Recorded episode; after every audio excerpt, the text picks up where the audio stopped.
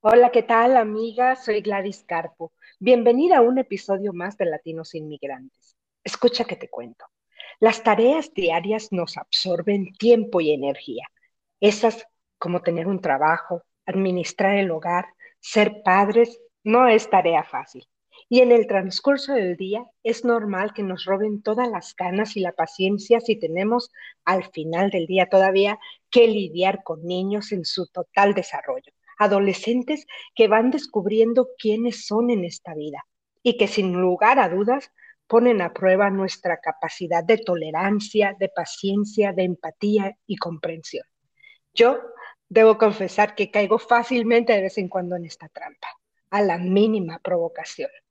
Si nosotros no tenemos una buena relación con nuestros hijos, todo se complica a nuestro alrededor. Todo es estrés. Así es que si tú que me estás escuchando estás pasando por esta situación en que se te hace imposible casi comunicarte con tus hijos, ya sea que estén pasando por la adolescencia, ¿no? Te recomiendo que no te despegues porque ya tengo lista nuestra invitada. Tenemos con nosotros a Paula Andrea Rueda, quien es psicóloga, educadora y terapeuta, y cuenta con más de cinco años de experiencia en acompañamiento educativo y emocional. Gracias nuevamente, Paula, por acompañarme en este episodio. ¿Cómo estás? Hola Gladys, muchas gracias por invitarme. Feliz de estar acá y poder aportar para las familias. Hoy yo estoy más feliz de que tú nos acompañes el día de hoy. Es un tema muy importante, Paula, y a la vez tan difícil de cumplir porque eh, nos cuesta mantener una relación sana e inteligente con los seres que más amamos, nuestros hijos. ¿Cuáles serían las razones por las que se deteriora una relación entre padres e hijos. Comencemos por ahí, Paula. Ok, bueno, pues hay tantos, tantos factores que pueden afectar, digamos, el deterioro de una relación en general, digamos, no solo entre padres e hijos, pero es importante, digamos, hablar de, cuáles son las más comunes y, digamos, las que más surgen de repente en consultas, que buscan ayuda, que buscan ayuda a las familias. Eh, y lo que sabemos a nivel demográfico que más se repite. Por ejemplo, el tema de situaciones difíciles que vive la familia generalmente tiene mucho que ver con dificultades en las relaciones. Entonces, por ejemplo, si hay eh, situaciones de, dificultad económica, eso puede afectar las relaciones. Si alguien muere, si hay algún tipo de duelo, situación traumática, difícil, eh, alguna situación social que, digamos, mueva como el equilibrio y la estabilidad de la familia, siempre son eh, situaciones que pueden afectar las relaciones. Dependiendo de cómo se manejen, pueden ser para mejor o para peor. ¿sí? Porque la muerte de un familiar puede ser una oportunidad para fortalecer vínculos o puede ser el detonante para que los vínculos este, se deterioren si no se maneja bien. Otro tema importante es cuando la confianza se empieza a dañar. Siento que mm. es muy importante esto, sobre todo cuando los niños empiezan a entrar en etapas eh, preadolescentes, desde los nueve años, ya más adolescentes y adultos jóvenes, como de, desde los 9 hasta los 18, 20 y pico años. Todo este tema de la confianza es muy importante y si se crea una herida de confianza, ya sea porque el padre no confía en el hijo, porque el hijo no confía en el padre, pues eso va a deteriorar muchísimo la relación porque van a haber muchas áreas de la vida del uno y del otro que no se van a poder compartir. Un niño que no confía en sus padres es un niño que oculta muchas cosas y muchas veces sufre en silencio. Entonces es, es muy importante tener eso en cuenta. Yo siempre les digo a los padres, la confianza es una joya muy, muy, muy preciada en la familia que hay que cuidar con mucha, mucha delicadeza porque se rompe muy fácilmente y se demora un tiempo en reconstruirse. Por supuesto. Perdón. Pero para llegar a la confianza todavía tenemos que pasar como un trecho. No es así porque no cualquiera, hay muchos eh, estilos de, de, de, padres, por ejemplo, eh, que, no, que no se prestan, y otros niños también. Yo, por ejemplo, con mi hijo, este, cada que lo recojo de la escuela y del colegio, eh, inicio la conversación, ¿no? Pero yo entiendo también que está en esta etapa. es difícil para mí sacarle a veces una, una, un, comentario. Hijo, ¿cómo te fue? Bien. Eh, y, nada. Eh, entonces son como de ese tipo de, de, respuestas, no es de que se preste como otros niños, por ejemplo, pero no es que eh, sea nada de malo, por supuesto. Él es muy abierto en otras cosas y cuando tiene ganas de hablar no hay ni quien lo calle. Pero cuando yo inicio esta conversación, entonces es difícil llegar a esa etapa. ¿Cómo se hace también para llegar a este tipo de, confianza o ya también depende mucho de la personalidad de cada quien? Yo creo que la confianza es algo que, digamos, según lo que he visto en los casos que he acompañado y lo que he estudiado, es, es, algo que se desarrolla de manera diferente en cada vínculo, como cada relación es un mundo distinto. Entonces, Puede que si mi hijo es así como esquivo, que no quiere responder, que es como a veces tímido, eh, en esa relación la confianza también se va a cultivar en el respeto por esa manera de ser, ¿sí? Porque si yo no me siento listo para hablar, si yo no quiero compartir, si estoy todavía procesando mi mundo interior y me, me fuerzan, me fuerzan, me fuerzan, eso va a afectar el que tanto confío no en el otro, ¿cierto? Em, entonces es algo que depende mucho de cómo está estructurada la relación, tú lo dijiste, de nuestra personalidad, pero sobre todo es, ese espacio en el que la relación es un espacio seguro, o sea, sentir confianza por un otro es que yo digo, esta relación con este otro es un espacio seguro para mí, ¿sí? Ya sea como sea que yo soy, ¿sí? Sentir confianza no significa que yo te voy a contar todo, todo, todo de mi vida o que voy a querer estar hablando todo el tiempo, porque además comunicamos de muchas otras maneras, no solo con palabras, eh, sino sentir confianza, nuevamente repito, sentir que la relación con el otro es un espacio seguro para mí. Claro, y justo lo que estás hablando, antes de continuar con las otras preguntas, quiero hacer como un paréntesis y, preguntarte esto más directamente. Eh, pregunta o debate. Ahí es donde entramos yo y donde creo que la mayoría de los padres este, eh, como que nace este conflicto. ¿Somos o no somos amigos de nuestros hijos? Tú decías, hay que también, parte de la confianza es darle el respeto de saber de que ellos no quieren hablar con nosotros en esos momentos. Entonces, ¿somos o no amigos y hasta dónde debemos eh, empujar o, forzar de que nos cuenten algo, por ejemplo, mm, basado en lo que acabas de decir? Claro, entonces para mí es una respuesta directa, no somos amigos de nuestros hijos porque somos dos padres. Entonces ese es nuestro rol. Ahora que podemos tener una relación amigable con nuestros hijos, claro, que podemos divertirnos, claro, que ellos se pueden sentir que compartir con nosotros es mucho más allá que con, pues, cumplir deberes y hacernos sentir orgullosos. Somos, somos padres, pero podemos tener relación amigable pero es muy importante que nuestro rol y nuestra jerarquía eh, como padres no, no se pierda. A veces hay muchos padres que por querer ser amigos de sus hijos eh, empiezan a ser muy permisivos y eso les hace daño a los niños sin darse cuenta. Puede que el niño esté feliz y diga, uy, sí, mi papá es lo máximo, lo amo porque me deja hacer todo lo que yo quiero, pero ese es un niño que cuando va a salir al mundo eh, adulto a trabajar, a enfrentarse con los límites de la vida, porque la vida tiene límites, va a sufrir muchísimo y le va a costar mucho. Lo podrá solucionar, puede ir a terapia, puede sanar, eh, puede desarrollar las habilidades que no desarrolló cuando era niño, pero igual le va a doler.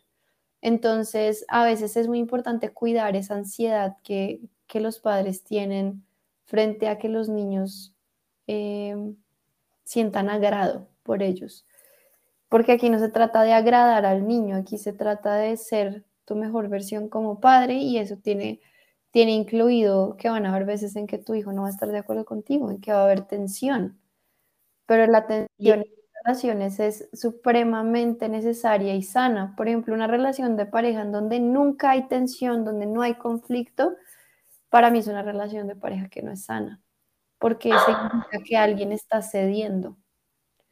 Porque el conflicto... esto es normal, Paula.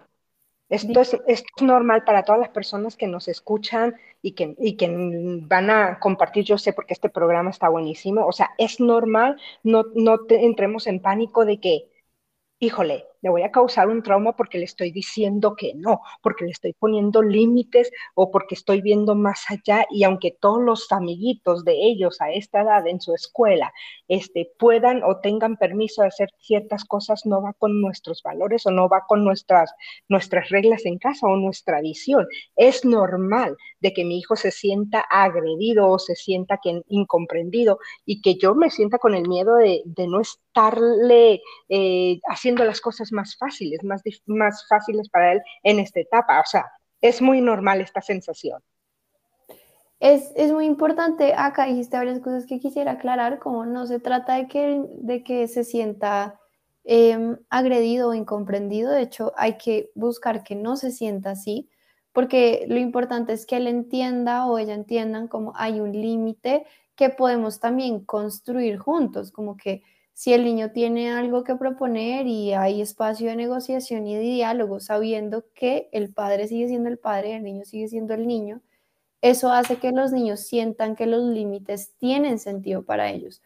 Es, ah, van a haber momentos en donde el límite va a tener sentido para ellos porque hubo un proceso de diálogo, de construcción, y va a haber otros momentos en donde así dialoguemos, construyamos, el niño va a seguir sin entender y no pasa nada, pero hay que siempre recalcarles las intenciones positivas detrás de los límites. Eh, y los límites no pueden ser agresivos, o sea, un límite, un castigo nunca es un límite un castigo es una agresión. ¿Sí? Muchos padres dicen, no, es que tenía que ponerle un límite, entonces le mandé una manotada y le pegué una cachetada o le quité el celular por, por un mes y esa fue mi manera de poner límites. No, esa fue tu manera de agredirlo, de castigarlo para que te tenga miedo. Y desde el miedo no lo vuelva a hacer. Pero esa no es una manera de... Eso no, no enseña nada más que a tener miedo. ¿sí? Los límites nos enseñan a vivir en sociedad los castigos solo nos enseñan a tener miedo. Sí, es muy importante Pongámoslos en perspectiva para todas las, personas, padres que nos están escuchando o los que van a hacer. Límites se trata de, poner reglas, ¿no? Claras, concisas, precisas. Y, este, y para, eh, veámoslos de esta forma. Cuando usted entra a trabajar, usted tiene que seguir un horario usted tiene que llegar temprano, si no, obviamente lo van a despedir o lo van a mandar a su casa sin sueldo. Usted tiene que entregar en cierto eh, tiempo un trabajo. Yo, por ejemplo, en mi, en mi, cuando estaba trabajando en Univisión, ya pegué el gol, pero bueno, este, yo tenía al final del día que haber escrito tres, cuatro notas, haber hecho mi reservación para el siguiente día a quien iba a entrevistar y ayudar con el noticiero de las seis, que era mi trabajo, de que todo saliera bien, y yo a las seis, entonces salía y ese era el, el, horario y esa era la rutina. Entonces, ¿cuál sería esta jerarquía dentro de la casa? Tener las reglas, su hijo, no sé, lo que usted guste, eh, se tiene que respetar, tiene que ir a la cama a dormir a, las nueve de la noche, por decir, tiene que llegar los fines de semana antes de las once. Entonces, esas son las reglas, esas son las jerarquías, los roles de, de la empresa que es su casa. ¿No es así, Paula? ¿Qué tan importante tú decías de los límites y que tiene que haber detrás de ello como una negociación? Para esto es el comentario. Es importante importantísimo tener las reglas de la, de la casa, es decir, las reglas de la casa Carpo. Aquí se hace esto y esto, ¿estás de acuerdo? Bueno, entonces si no se cumplen, estas son las consecuencias. Es una dinámica eh, fácil, recomendada por ustedes. Eh, ¿Cómo pudiera las personas empezar a hacerlo para que nos expliques un poquito más en cuanto a eso? Ok. Entonces, acá es muy importante, sí, en una casa para un desarrollo saludable y equilibrado de los niños es necesario que haya límites, pero también que haya libertades. Entonces, una casa que tiene demasiado, demasiados límites y muy pocas libertades es una casa que está fundada bajo un modelo autoritario, ¿sí? que es muy común, es, eh, así crecieron nuestros padres, por ejemplo, la mayoría de ellos crecieron en, en espacios muy autoritarios en donde había demasiados límites, demasiado poder por parte de los padres y muy poca libertad y muy poca voz por parte de los niños. Si tú hablas con personas de generaciones pasadas y les preguntas, la gran mayoría en su casa se sintieron no escuchados, como que su palabra no era importante, simplemente tenían que hacer lo que sus papás dijeran. Entonces, este modelo autoritario corta la individualidad de los niños, corta su pensamiento crítico, corta su capacidad de desarrollar su propio pensamiento, no solo el crítico, y simplemente crea y genera seres humanos muy obedientes, ¿sí? Los seres humanos muy obedientes son poco creativos, les cuesta encontrar soluciones fuera de la caja, em, a veces pueden caer en situaciones de abuso emocional, físico, incluso sexual, porque están acostumbrados a obedecer. Entonces es, es algo muy dramático porque no es solo como mi niño es obediente, es que eso viene con un montón de cosas que tu hijo deja de ser y pierde su esencia por ser muy obediente. Entonces, ese es el estilo que es demasiado, pues que es el estilo autoritario, ¿sí? Todo lo que yo digo es, punto. ¿sí? Y es un estilo en donde el padre y la madre ni siquiera se dan un momento para cuestionar su propia mente, sus propias ideas, sus propios límites. Yo creo que un antídoto maravilloso que para todos los que nos están escuchando es tú como madre y como padre, cada tanto, una vez al mes, una vez cada dos meses, cada 15 días, tú decides, date un espacio para cuestionar cómo estás siendo padre y cómo estás siendo madre, porque cometer errores es absolutamente natural y no pasa nada. Eh, el error es la única cosa segura en la crianza, ¿sí? Es lo único seguro. Y si tú te das un espacio para cuestionar y decir cómo lo estoy haciendo, será que se me está yendo la mano por aquí, demasiados límites, o será que me están faltando límites, o será que estoy viendo el mundo de una manera que ya tal vez está mandada a recoger. Por ejemplo, padres que no aceptan la diversidad de género pues yo lo, respeto su punto de vista, pero sus hijos están viviendo en un mundo en donde la diversidad de género es un hecho. Entonces ya es como ir en contra de, de cómo la sociedad se está moviendo, o padres que cuando ya tienen hijas de veinte y pico años, ya grandes, y no las dejan salir con sus novios, es, es realmente muy anticuado, no en el sentido despectivo, sino en el sentido, es muy antiguo. Ya en este momento hay una evolución social distinta que es importante como ponernos al día. Entonces, ahí está el Estado como muy autoritario y el ideal es el, modelo democrático que sabemos desde la psicología afectiva, que es la que genera el apego seguro en los niños. Un niño con apego seguro es un niño que puede explorar libremente sin sentir ansiedad y volver con amor y paz a su base segura, que son sus padres. Es un niño que va a tener mucha más eh, probabilidad de tener éxito en lo que se proponga, que va a confiar mucho más en sí mismo, va a tener vínculos emocionales más saludables a lo largo de su desarrollo. Y eso se posibilita gracias al estilo parental democrático, que es lo que te decía ahorita, que tengan límites, pero tengan negociación, ¿sí? En donde haya un espacio para construir juntos el hogar y que no sea solo como tú te tienes que adaptar a lo que yo diga porque vives bajo mi techo y hasta que vivas bajo este techo y toda esta cantidad de, expresiones autoritarias que lo único que están mostrando es el papá diciendo, no tenía que hacer con este niño que me está retando, voy a traer mi, mi tarjeta de poder y de autoritarismo para hacer que sienta miedo y me respete. Em, entonces también tenemos que estar dispuestos eh, como padres a sentirnos retados por los niños, porque es totalmente natural, es algo inevitable. O sea, yo no he conocido ningún padre, todos, todos los que he acompañado cuando fui profesora, todas las terapias que he dado, que no se haya sentido retado por sus hijos. No conozco.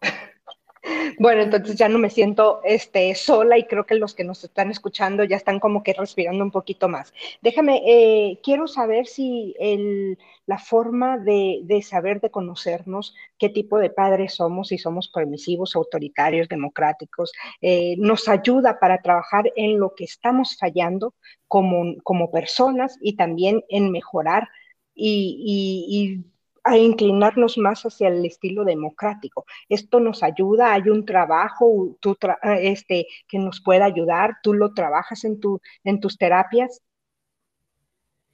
Claro, yo, yo creo que la doctora Shefali, que es una psicóloga clínica familiar maravillosa, que le recomiendo cualquier libro de ella, todos son fantásticos. Eh, pero hay uno que se llama La familia despierta o The Awakening of Family o The Awakened Family, bueno, no me acuerdo. Busquen doctora Shefali. Ella dice que ser padres es un proceso de desarrollo incluso espiritual, ¿sí? Entonces, cuando nosotros somos padres y identificamos nuestro estilo parental, no es solo, no para ahí la cosa, hay que ir más atrás y es porque soy así. Porque siento la necesidad de ser autoritario. ¿Cuál es mi miedo? ¿Cuál es mi inseguridad? ¿O dónde aprendí esto? ¿Sí? La mayoría de veces un padre autoritario fue hijo de un padre autoritario. ¿sí? O muchas veces sucede lo opuesto. Un padre permisivo fue hijo de un padre demasiado autoritario. ¿sí? Entonces es importante como ir hacia atrás en nuestra historia personal como seres humanos, porque no, antes de ser padres fuimos seres humanos y fuimos niños también. Y nuestra infancia influye mucho en cómo nos relacionamos con nuestros hijos. Eh, los niños siempre vienen a mostrarnos como todas esas heridas que nos sanamos. Eh, todas, todas esas inseguridades que aún tenemos presentes. Entonces va mucho más allá de cuál es mi estilo parental, es si este es el mío, porque soy así, qué herida tengo, qué recuerdo de mi infancia que me llevó a creer que esta era la manera de actuar, porque a veces incluso actuamos de manera automática, como que decimos, no, yo le dije que no y le grité y lo mandé al cuarto porque pues así hacía mi mamá y eso fue lo que yo aprendí. Entonces, no es que tú tengas una mala intención, a veces simplemente haces lo que aprendiste con lo que viviste siendo niño, ¿sí? Lo que aprendiste de cómo era un padre. Entonces, es muy importante, uno, también como entrar desde una perspectiva de honrar a todos nuestros ancestros, a nuestros padres, a nuestros abuelos, que hicieron lo mejor que pudieron aquí. Nunca ha existido un padre o una madre que haga daño a propósito Em, entonces, saber cómo hicieron lo mejor que pudieron con lo que tenían y eso es maravilloso y honramos, respetamos esa historia que me precede y yo hoy tengo la oportunidad de hacerlo distinto. ¿Cómo lo quiero hacer? ¿Quiero seguir repitiendo el patrón o quiero que hasta aquí llegue el tema, por ejemplo, de la agresión física? Que a mi abuelo y a mi tatarabuelo y a mi papá y todos les pegaron cuando eran niños. ¿Yo quiero ser ese padre que pega o quiero yo ser quien rompa esa cadena? Mira lo bonito es una oportunidad de sanar tu árbol genealógico, ¿sí? Y, eso es una, es una perspectiva muy hermosa porque nos permite decir, bueno, yo tengo un hijo y como tengo un hijo, tengo más responsabilidad aún de sanar mis heridas y de sanar mi mundo interior. Y qué rico y qué bonito que es sanar. Y no es solo por tu hijo, es por ti. O sea, a medida que nada sanas, creces, eh, y puedes ver la vida de una manera distinta, tú también lo vas a disfrutar como ser humano individual, más allá de si eres padre o no. Entonces, incluso, o sea, si yo te dijera cuál es el escenario ideal para que una persona sea padre o madre, es primero, antes de concebir un bebé, tienes que ir a terapia por años para que sanes todo lo que tienes y que cuando llegue el bebé tú estés lo más saludable mentalmente posible, te conozcas de la mejor manera tengas claro cuál es el propósito de ser padre, porque muchos padres traen a los hijos al mundo para que sean un mini mí, una mini versión de ellos, y eso es supremamente irrespetuoso. Em, al final, como padres, tenemos que estar al servicio de este ser. Este ser no vino a ser como yo, vino a ser como ese ser es. ¿sí? Entonces tenemos que quitarnos del camino, como no, no te pongas en la mitad del camino de tu hijo, deja que él viva su camino, tú acompáñalo con lo mejor que puedas, tú comete los errores que tengas que cometer, que tu hijo también necesita eso para su propio camino, ¿sí? Pero... Se nos olvida, Paula, justamente lo que estás diciendo, hay muchos padres que traen a sus hijos a este mundo y que, ay, yo quería ser gimnasta y no pude, bueno, entonces voy a poner a mi niña y lo voy a obligar para que este, que no me gusta, mami, no, pero es que sí, te va a gustar, Le, yendo, yendo y practicando y verás que te va a gustar. Este, y, y hay tantos casos así, recuerdo la historia de no sé quién por ahí escuché que el padre, te venía, venía esta persona de una familia de abogados y el padre abogado, el abuelo era abogado, el tatarabuelo fue abogado, entonces lo obligan prácticamente a seguir con esto, ¿no? Y él le encantaba vender eh, verduras. Entonces se va a, terminar y, voy a buscar de quién es la, historia y se las voy a comentar, en, se las voy a poner en los comentarios cuando eh, este podcast salga, pero el caso es de que él termina su, licenciatura, sus estudios en, en eh, este, en licenciado en, en derecho y viene y le entrega el título al padre y entonces sigue con las verduras y hoy es dueño de una de las cadenas de, abastos más, más importante en México. Entonces, uno que presiona a los hijos y los deja y entonces ahí es cuando surgen estos resentimientos, ay, porque no me dejaste ser. Pero entonces uno tiene que aprender, como dices tú, a, a dejarlos ser, a que son una personas independientes, no son, no, no son parte de, son, o sea, no son una extensión de, mejor dicho, son su propio ser y tiene uno que dejarlos. ¿Cuáles serían esas ventajas, esas benditas ventajas de las que se pudiera uno beneficiar como padres y también nuestros hijos o nosotros mismos como hijos de tener una relación segura, una relación sana con nuestros padres, Paula? Mm. Bueno, yo creo que es, algo enorme. Antes de ir allá te quiero decir algo y es con lo que decíamos, ah, con lo que decías, pensé, si yo sano todas mis heridas y soy muy consciente de mí, es muy poco probable que caiga en ese error. En el error de, imponer mi, voluntad a mi hijo. Es muy, muy poco probable porque yo soy consciente y aquí viene una tarea que les dejaría a los que están escuchando y es escribe todas las limitaciones mentales que tú tienes, porque todos tenemos limitaciones mentales y es normal, no significa que eres un limitado, ¿no? Es, un ser humano, tienes limitaciones mentales como cualquier otro. Escríbelas, sé consciente de ellas, si puedes, trabajalas, pero sobre todo sé consciente de, de no pasarlas a tus hijos. Tus hijos no tienen por qué heredar tus limitaciones mentales, dales ese regalo de no heredarlas. Y Acá quería compartirte una cita de un escritor que se llama Khalil Gibran, que me parece hermosa y, es súper poética, pero es súper emotiva, es cortita, eh, que ilustra perfectamente este tema de que los niños son su propio ser, son libres y nuestro rol es solo estar a su servicio para su mejor desarrollo.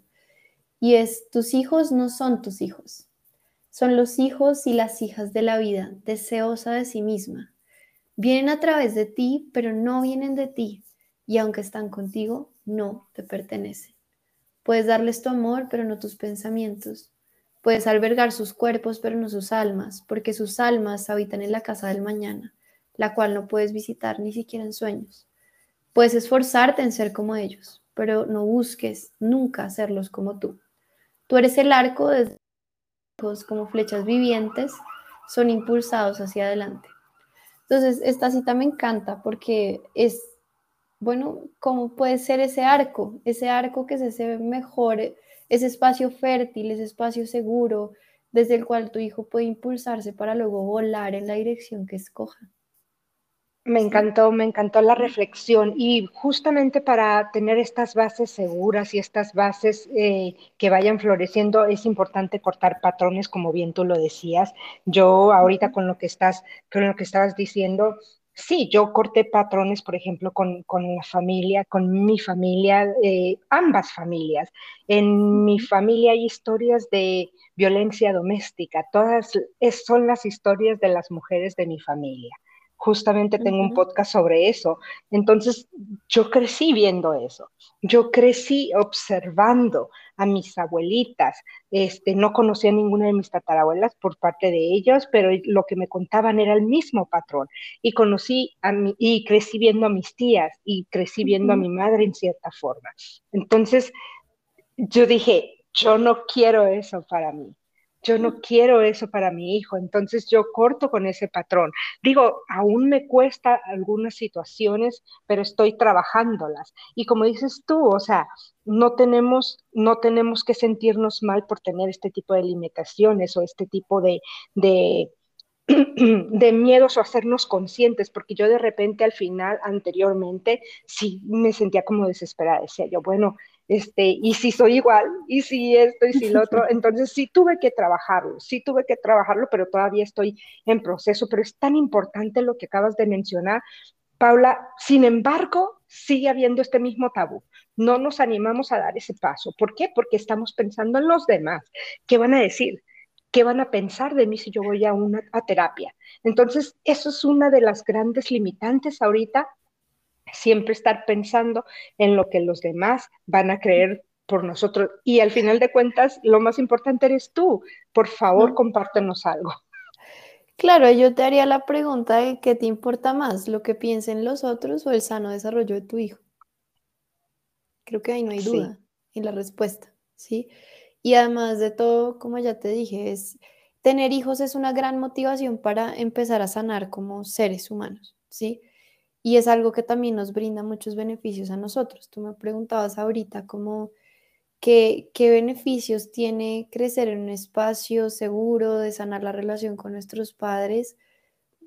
Todos, o sea, toda nuestra vida se transforma. Yo te puedo decir en terapia que trabaja con muchas personas que necesitan sanar la relación con sus padres ya siendo adultos, personas hasta de 60 años, que llegan a terapia buscando sanar y su vida se transforma, no importa en qué momento, porque siempre que tenemos esa herida primaria con nuestros padres, esa herida nos, nos, nos acompaña, nos respira al lado, nos hace hacer un montón de cosas, nos lleva a actuar de ciertas maneras, nos lleva a tener ciertas inseguridades, miedos, pensamientos recurrentes, etc. Entonces, es, es muy liberador sanar, o sea, sanar siempre va a ser el mejor camino y no significa que es fácil, pero es hermoso y es necesario y vale la pena, pero no tiene que ser fácil, de hecho lo, lo bonito es que sea complejo, que puedas irlo desarrollando e ir disfrutando del proceso de conocerte mejor, de sanarte y de saber que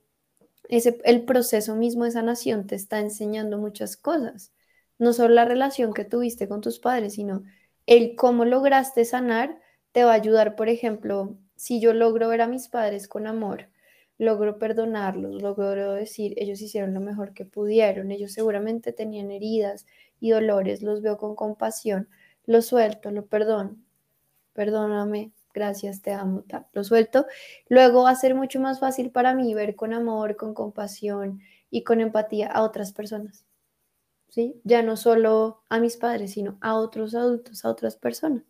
Porque ese proceso de sanación te transforma como ser humano, no solo, no solo esa relación se transforma, se transforma tu perspectiva de vida. Y es totalmente es total, o sea, vale totalmente la pena. Está bien que lo hagas cuando te sientas listo, lista, pero nunca vas a estar 100% lista o 100% listo. Tienes que lanzarte en algún momento, así te miedo. Yo recibo muchísimos pacientes que me dicen, no, estoy muy nervioso, yo nunca he venido a terapia, qué miedo, estoy que tiemblo.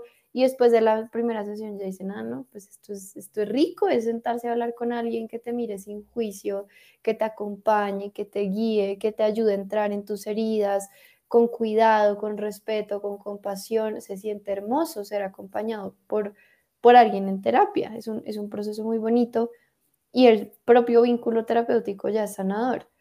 Y ahora, si tus hijos crecen, con una relación sana contigo, etcétera, imagínate toda la terapia que les estás ahorrando en el futuro. imagínate todo, los, todo el drama que les estás ahorrando, todo el drama. O sea, si tú haces lo mejor que puedes como padre y de verdad te esfuerzas en dar lo mejor, así eso implica errores porque los va a implicar, no hay nada que hacer, lo siento, pero no hay nada que hacer. Em, pues tu hijo va a crecer mucho más sano y, con esos errores lo que puedes hacer es siempre algo importante acá es, yo no veo, yo no defino a las personas por los errores que cometen, sino por la manera en cómo los manejan. Eso habla más de una persona. O sea, eh, por ejemplo, pongamos un, ejemplo dramático. Una persona que comete una infidelidad por un momento de debilidad, etcétera, yo no etiquetaría a esa persona por esa infidelidad. Yo intentaría entender cómo es esa persona según cómo manejó esa situación. Entonces es muy diferente una persona que fue infiel, bajo la cabeza, pidió perdón, pidió un espacio para reparar la relación, a una persona que fue infiel y dijo, no, eso, yo no hice nada, lo niega, no lo asume. Eh, bueno, ya eso es diferente. Entonces, acá lo importante también como padres no es si cometemos errores o no, es qué hago con los errores que cometo. Los niego, me los guardo bajo el colchón como si yo fuera un ser perfecto, inalcanzable para mi hijo, o me muestro como un ser humano real, con vulnerabilidad, con errores. Digo, sí, me equivoqué, tiene razón, discúlpame. Eh, voy a hacer lo posible para que no vuelva a pasar. ¿Y qué quisieras hacer para que reparemos este, este error o quiero venirte a darte un, abrazo para reparar el error que cometí pedirte perdón, ¿sí? Entonces, eh, es muy importante eso, cómo manejamos los errores como adultos frente a los niños. Me encanta lo que acabas de decir también, porque, o sea, mostrarnos como somos, somos seres humanos y, y obviamente no, no sabemos todo, no somos perfectos. Y creo que mostrarle eso a nuestros hijos, de que, o cuando vienen y se acercan a nosotros y nos piden una respuesta, nos hacen una pregunta y que estamos nerviosos ahora, por ejemplo, con lo de la adolescencia y que se va a dar los temas de, de, de, de, sexo, por ejemplo, y entonces uno se queda como con, con miedo, ¿y qué hago? Y empiezas a sudar y como le digo, bueno, ¿sabes qué? No, no, no sé todo, déjame, dame tiempo, dame espacio para, para enterarme y ahorita con mucho gusto, eh, si me das unas dos horas, vengo y te doy la respuesta, lo mejor que sé, o acompañarlos y llevarlos con, con alguien que esté un poquito más capacitado, depende de la pregunta, pero que no tengamos miedo de mostrarnos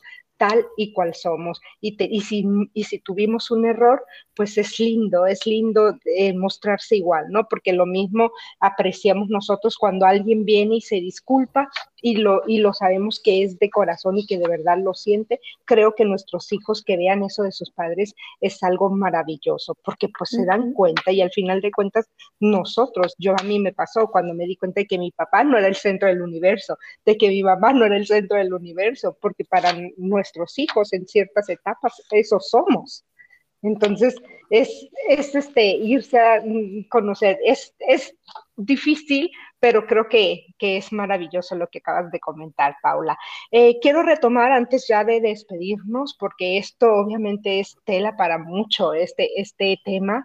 Este, hay, hay muchas cosas, nos llevaríamos horas explicándolo, pero quiero retomar lo, de las, eh, lo de los límites. Poner límites sanos ¿Cómo, cómo, cómo empezaríamos? Depende de cada etapa del niño, depende de la edad. Este, se tiene que hablar entre pareja o es solamente uno el que se encarga porque hay padres o, relaciones en los que yo soy el padre o yo soy la, la, que proporciona en el hogar y tú te encargas de los niños, entonces tú encárgate de ponerle límites, yo nada más digo que sí. ¿Esto es una negociación entre familia o es algo individual?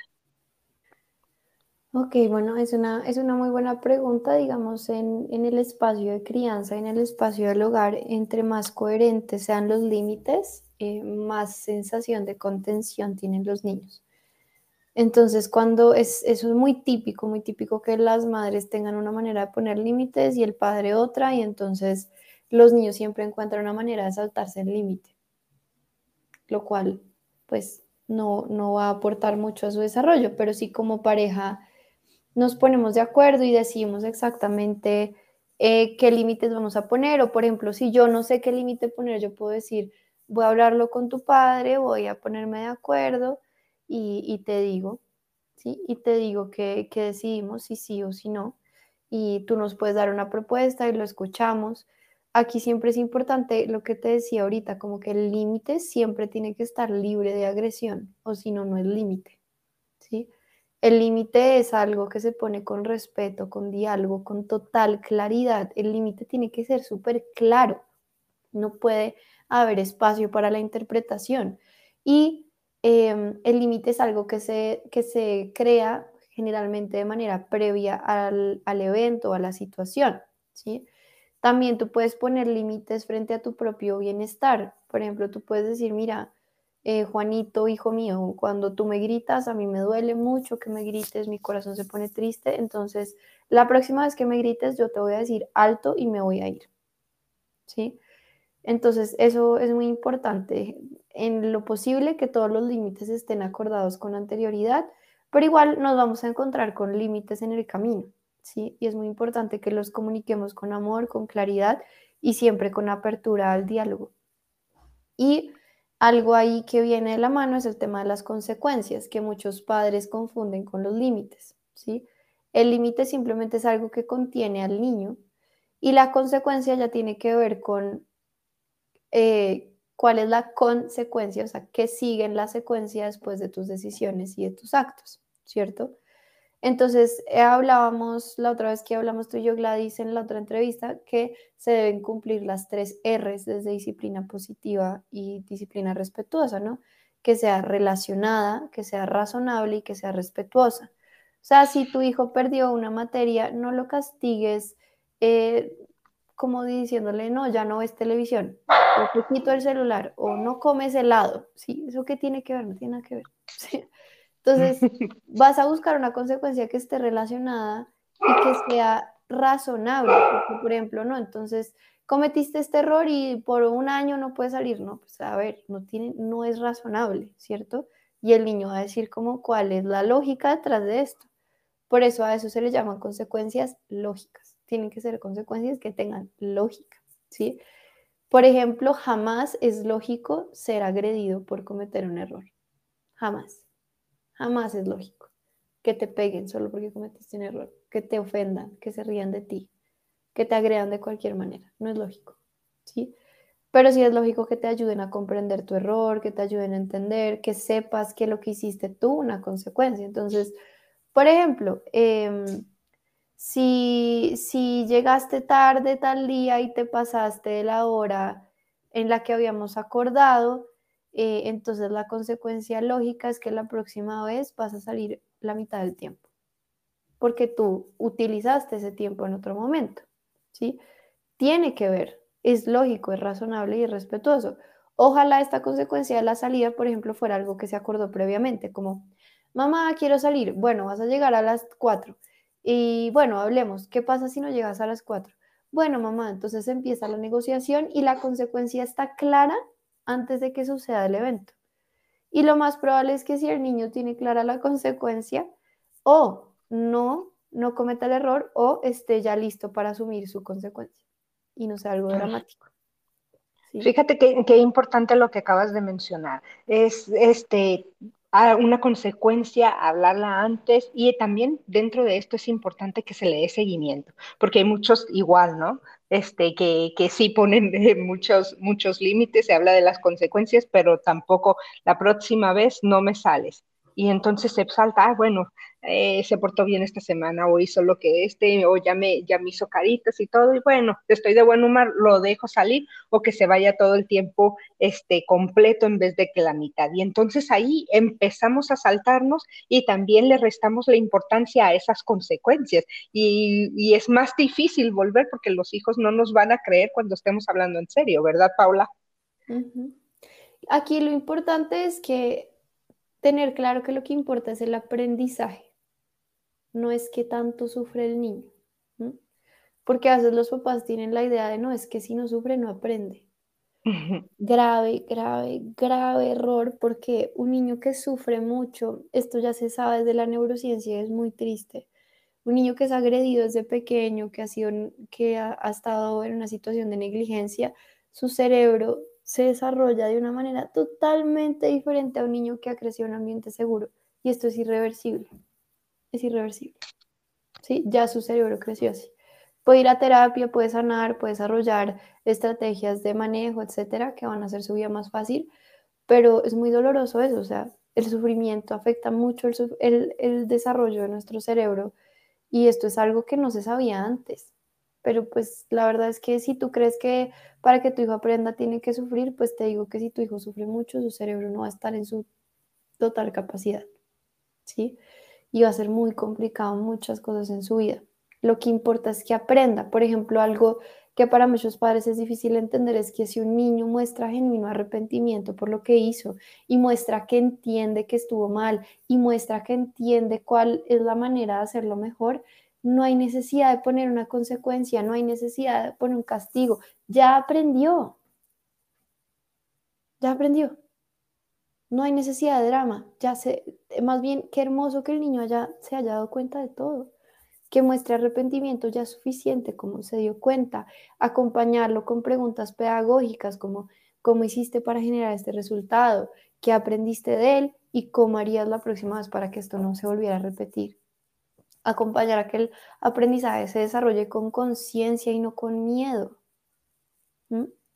Entonces, eso es muy importante para que lo tengan presente. Pues Paula, te digo, este tema da para mucho más, pero por último yo quisiera preguntarte dónde te pueden localizar las personas este, y también que nos compartieras, ah, no sé, algo para leer o algo para llevarnos o una tarea que nos compartas y que nos dejen sus comentarios también ahí este, propia de este tema. ¿Qué, qué pudieras recomendarle a las personas que nos escuchan? Bueno, eh, para leer les recomiendo cualquier libro de la doctora Shefali, como les decía.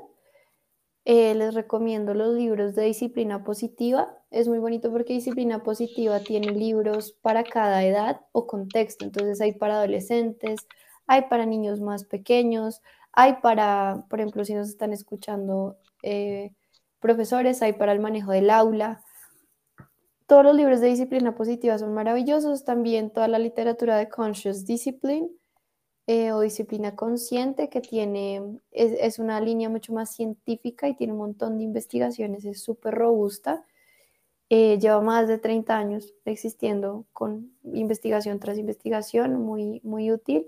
Otro libro que es muy bonito de leer, que nos ayuda a tener más empatía con los niños, es eh, Los cinco lenguajes del amor para niños. ¿sí? Ese libro también lo pueden explorar, que les va a servir un montón. Y em, bueno, yo creo que con esos podemos, pueden empezar, ¿sí? Entonces ahí, ahí ya pueden explorar y ahí van a tener un montón, un montón de información. También pueden ir a mi canal de YouTube que se llama como yo, Paula Andrea Roda Cortés, ahí me encuentran y van a encontrar muchos videos. Por ejemplo, tú mencionaste el tema de sexualidad. Yo hice toda una serie sobre sexualidad consciente. Hay un video sobre el tema de hablar de sexo. Entonces ahí pueden encontrar información y en mi canal hay información de muchas otras cosas totalmente libre y gratis para ustedes. También me pueden encontrar en Instagram como divinamente.psicología y, y en Facebook me encuentran igual que en YouTube, Paula Andrea Rueda Cortés. Entonces, eh, ya estoy a la orden lo que necesiten. Intenten aprender todo lo que puedan sobre educación consciente, disciplina consciente, disciplina respetuosa, con mente abierta, con corazón dispuesto, no se sientan culpables por los errores que cometen, simplemente estén dispuestos y dispuestas a hacerlo mejor. Eso es todo lo que se necesita.